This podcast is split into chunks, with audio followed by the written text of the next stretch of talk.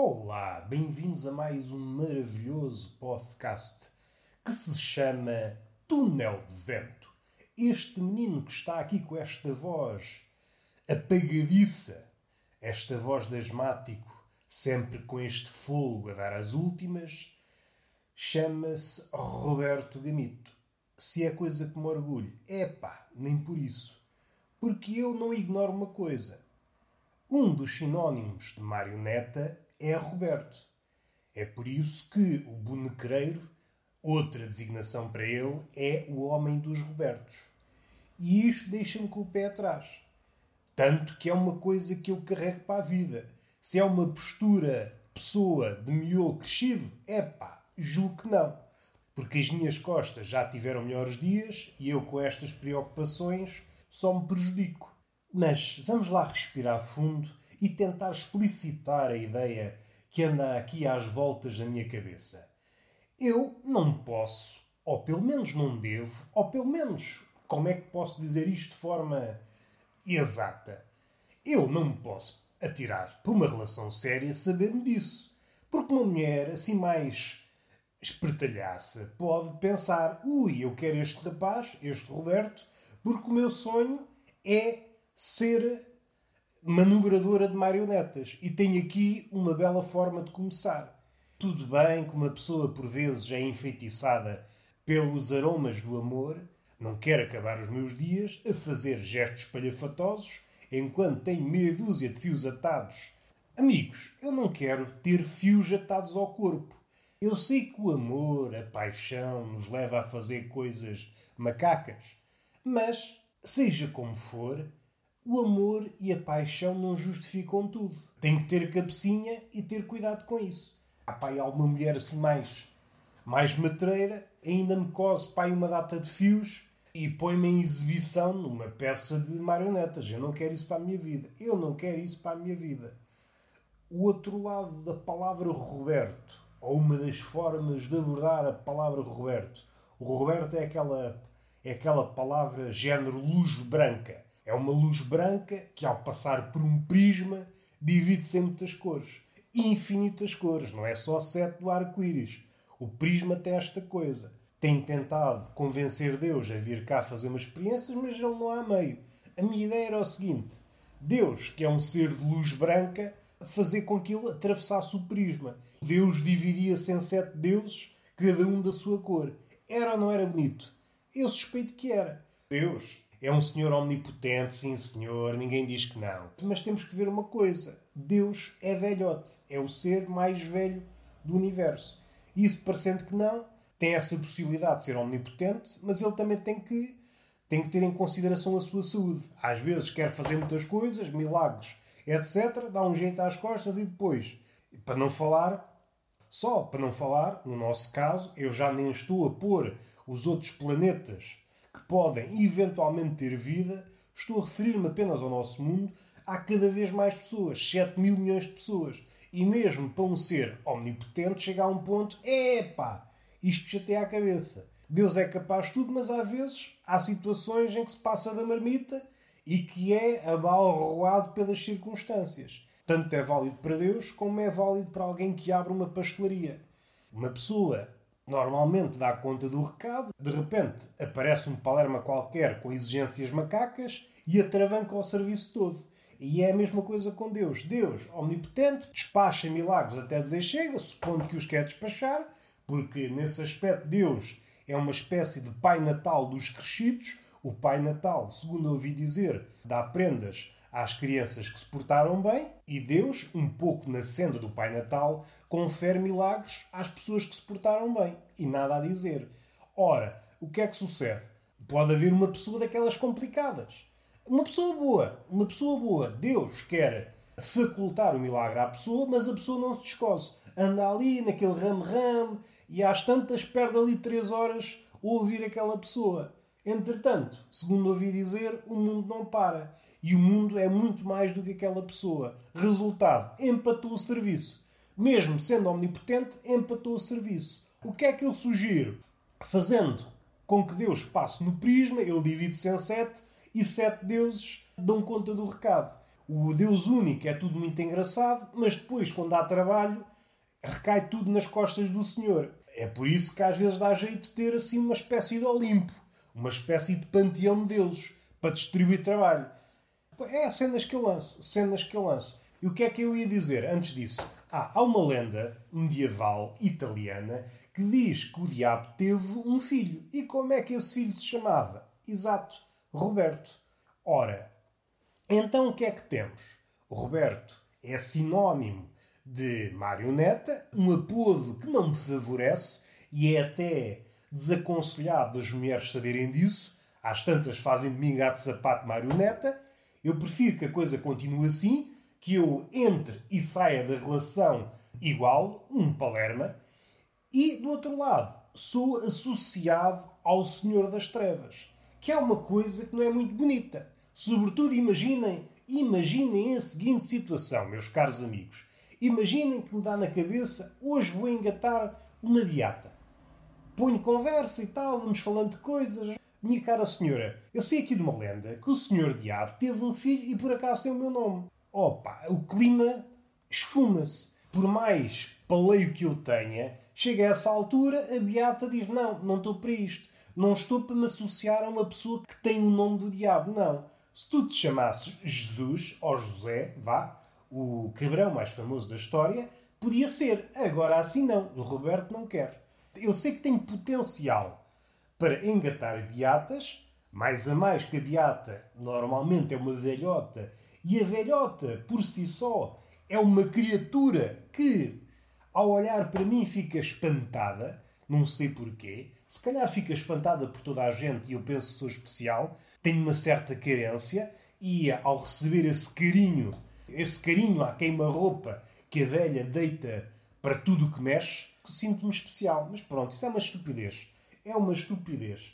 O que é que eu quero dizer mais? Este pessoal das obras, que ouve o podcast há uns meses, sabe que eu, quando em vez falo de umas obras que estão a decorrer, mesmo à frente da minha casa, este pessoal desapareceu durante uns tempos. Pelo menos não fizeram grande barulho. Por vezes apareciam à segunda-feira, do género, segunda-feira, 8 horas, da manhã, três ou quatro marteladas, ouvia-se o barulho. Se uma pessoa, por exemplo eu, estivesse a dormir, acordava e depois nunca mais ouvia essas pessoas a trabalhar durante a semana. E assim sucedeu durante meses. Durante o mês de agosto, sobretudo. E o princípio hum, de setembro. A partir do momento que chegaram as chuvas, o barulho das obras em todo o seu esplendor. E eu aqui quero lançar aqui uma ideia. Há falta de melhor termo, não é? Uma ideia. Como se eu fosse capaz de tal. Eu parece-me que estes trabalhadores são uma espécie de agulhas. Não sei se é o nome científico, não sei se é o nome utilizado no resto do país, mas a agulha é aquela formiga com asas, que normalmente aparece com as primeiras chuvas. Eu suspeito que estes trabalhadores, aqui destas obras, são agulhas. Estavam a trabalhar, porque foram forçados a trabalhar para iniciar a obra, depois recolheram e agora veio as chuvas, ui, saíram da terra. E estão agora a trabalhar a todo vapor. Se isso me alegra? Não, não me alegra porque eu não convivo com o barulho. É uma coisa que eu nunca compreendo. Estejamos nós numa cidade, numa vila, numa aldeia, num descampado onde só há duas casas num raio de 100 km. Uma coisa é certa, na casa ao lado estão a decorrer obras. E são obras infinitas. Nunca há um período de tempo em que uma pessoa possa dizer: epá, vivi aqui um mês em que não fui perturbado por obras. Não, não há pessoa nenhuma. E suspeito que é isso que leva, por exemplo, gajos a irem nessas viagens até ao Polo Norte, ao Polo Sul, ou caraças. Estão à procura de um sítio sem pessoas para deixar de ouvir estes barulhos do barbequins e martelos pneumáticos, etc. O lado negativo ok, deixam de ouvir o berbequim, deixam de ouvir o, talvez os piropos, que é uma coisa que se foi perdendo, enfim, tudo o que é bom perde-se. Deixou de haver piropos, os pedreiros gastavam essa energia nessa prosa marota, canalizaram essa energia para as obras, ou seja, faz ainda mais barulho, o berbequim não conhece interrupções, o martelo pneumático não conhece interrupções.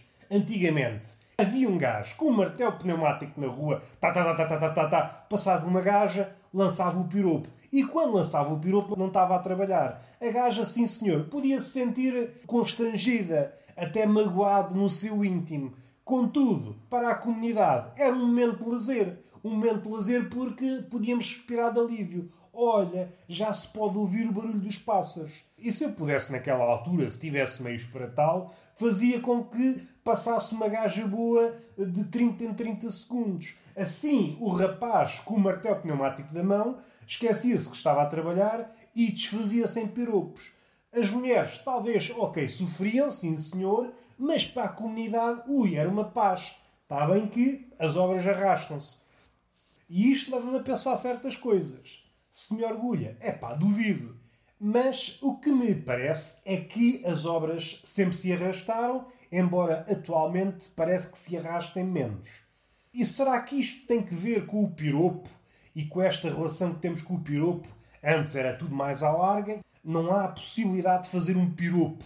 E os artífices do piropo sentem-se desprotegidos e cada vez vão diminuindo. Parece aquelas velhas que guardam um ofício e depois vai lá uma jornalista da TVI. Ah, os, os moços novos não querem aprender o ofício. Quando eu morrer, o ofício morre comigo. E eu sinto que é muito isso com o piropo. Eu percebo para as mulheres magoa. Mas, do ponto de vista da comunidade, é melhor. Do ponto de vista da derrapagem dos prazos, e se calhar tem alguma ligação. Menos piropos, há menos derrapagem de prazos, as obras cumprem-se dentro dos prazos. Se isso é bom ou não, é pá, isso aí é uma coisa que eu não consigo, não consigo pensar devidamente. Consigo é ver a realidade. Antes, os prazos alargavam-se devido aos piropos, o pessoal das obras tinha que estar sempre a parar para lançar piropos. Agora é desaconselhado o lançamento do piropo, as obras realizam-se com mais prontidão. Se isso é um sinal verde para a economia, não sei. O que é que é melhor? Fazer as obras dentro dos prazos ou fazer as obras em prazos alargados? Em prazo alargado há mais dinheiro a girar. Uma coisa que supostamente, por exemplo, custaria um milhão de euros, com derrapagem, se calhar custa 100 milhões. E isto, para quem paga, pode ser mais chato. Mas é mais dinheiro a mover-se. E vocês sabem, economia, o que é que é? Ninguém sabe. Mas nós, eu pelo menos, que vocês às vezes, quando é para, para dizer qualquer coisa, está quieto, a economia é dinheiro em movimento. Então o piropo, e isto ninguém esperava, o piropo ajudava a economia. Veem como é que estes movimentos feministas movimentos inclusivos estraem a economia. Ninguém põe mão nas coisas. Espero que tenham percebido que isto é uma cama humorística. A realidade é outra coisa. Ainda que a realidade e a cama humorística de vez em quando se encontrem para fins didáticos. E não importa dizer mais nada. O que é que interessa dizer mais? Falámos aqui das agulhas, falámos aqui das obras. Para onde é que o homem foi? Nem é bom lembrar. Isto não dá saúde a ninguém já que falamos de insetos. Vou falar um inseto que me diz muito.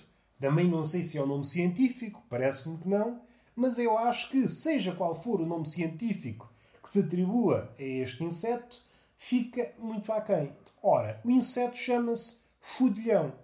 É assim que se chama, é assim que a minha mãe chama aquele inseto que está normalmente nas couves, nas alfaces, nos brócolos. Todos os velhos chamam fudilhões. E porquê é que chamam fudilhões. Estão sempre dois, dois a dois, um em cima do outro. É por isso que se chamam fudilhões. E eu começo a pensar nestas coisas, imaginando se o inseto tem mesmo esse nome científico, o fudilhão. Estou a imaginar esta seguinte situação. Certeza que há um. Acho que é entomólogo que se diz, o cientista que estuda os insetos, fez uma tese de doutoramento à volta dos fudilhões, vai apresentar a tese, o ciclo de vida e o impacto do fudilhão na sociedade, por exemplo. Vocês já sabem como são as teses de doutoramento.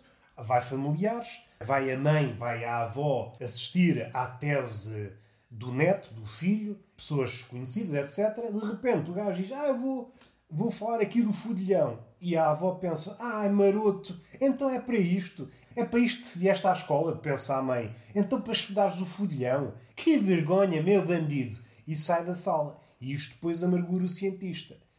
As cenas que eu penso, se eu me arrependo de ter pensado isso, é capaz.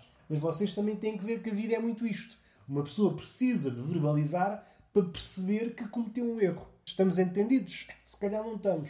E é por isso que eu sou eu e vocês são o que são. O quê? Não vale a pena dizer. Porque eu suspeito. Eu suspeito. Se dissesse a verdade, vocês ficavam magoados comigo. Por isso, prefiro deixar as coisas no ar. Pode ser que sejam papagaios de papel e se mantenham durante algum tempo. E isso é uma alegria para as crianças. Tudo o que eu acabei de dizer agora é, é ridículo. E está feito. Falámos. Já nem sei o que é que falámos. Falámos das agulhas, depois falámos das obras da relação com os piropos, etc. E falámos dos fudilhões. Eu suspeito que tinha mais qualquer coisa a dizer sobre os fudilhões. O fudilhão, a palavra em si, é uma palavra que caiu em desuso. Era um termo que era muito usado há uns tempos, nas anedotas, há 20 ou 30 ou mais anos, nas anedotas havia sempre a personagem do fudilhão. Enfim, as coisas boas perdem-se todas. As coisas boas perdem-se todas. Além do fudilhão, era o fanhoso. São duas personagens que desapareceram. Onde é que anda o fudilhão? Onde é que anda o fanhoso? Pode ser que haja algum detetive a ouvir este podcast e se lance nessa demanda. Importa saber onde é que mora o fudilhão? Onde é que mora o fanhoso? E ficamos assim, que eu suspeito que já ultrapassei o limite da estupidez. E qualquer dia estou a terminar de gravar um podcast, batem-me à porta e é a polícia. E perguntam: Você é o Sr. Roberto? Sim, o filho do diabo. É assim que as coisas acabam, porque ser filho do diabo mete algum respeito. Ah, respirar fundo, é só estupidez. Hoje foi só estupidez. Falámos das agulhas, da tal, tal, os fudilhões. E acho que falámos qualquer coisa antes, só que a minha cabeça não vai para aí. A minha intenção, vou-vos revelar, a minha intenção para este podcast era falar do mito dos coretes, C-U-R-E-T-E-S, e Zeus, quando Zeus era pequenino. Mas pode ser que fique para a próxima. Que isso acho que exigia muito de mim. Não existe tanto como os fudilhões, ainda que o fudilhão não quer estar aqui a ofender um possível cientista que dedicou a sua vida a estudar o fudilhão, nada disso. É um tema de conversa que merece todo o nosso respeito. Mas este mito dos coretos e de Zeus, e até uns mitos escandinavos que eu depois podia cozer com esta ideia, esta noção de turba, de círculo, que se fecha sobre a vítima, e depois ia ver onde é que isto dava. Esses eram os pontos iniciais. Uma das histórias, ou uma das versões da história do Rómulo e do Remo, tentar chegar aqui qualquer coisa que é muito humana. Esta coisa do circo e esta coisa do assassínio coletivo e este linchamento que vem dos inícios dos inícios. E está feito. Se eu me orgulho este episódio, epá, falei dos fudilhões e só isso devia dar-me carta branca para entrar no panteão, vivo, porque morto não quer lá estar. É pessoal com o nariz empinado e depois dar-nos-íamos mal. Palmada no rabo e hoje não há beijo. Para vocês pensarem, ah, primeiro é o beijo, depois é a palmada, aqueles habituês. Não, isto não pode ser como vocês querem. Hoje é apenas uma palmada no rabo e nem sequer é didática, só para verem que vocês não mandam nada. Até à próxima.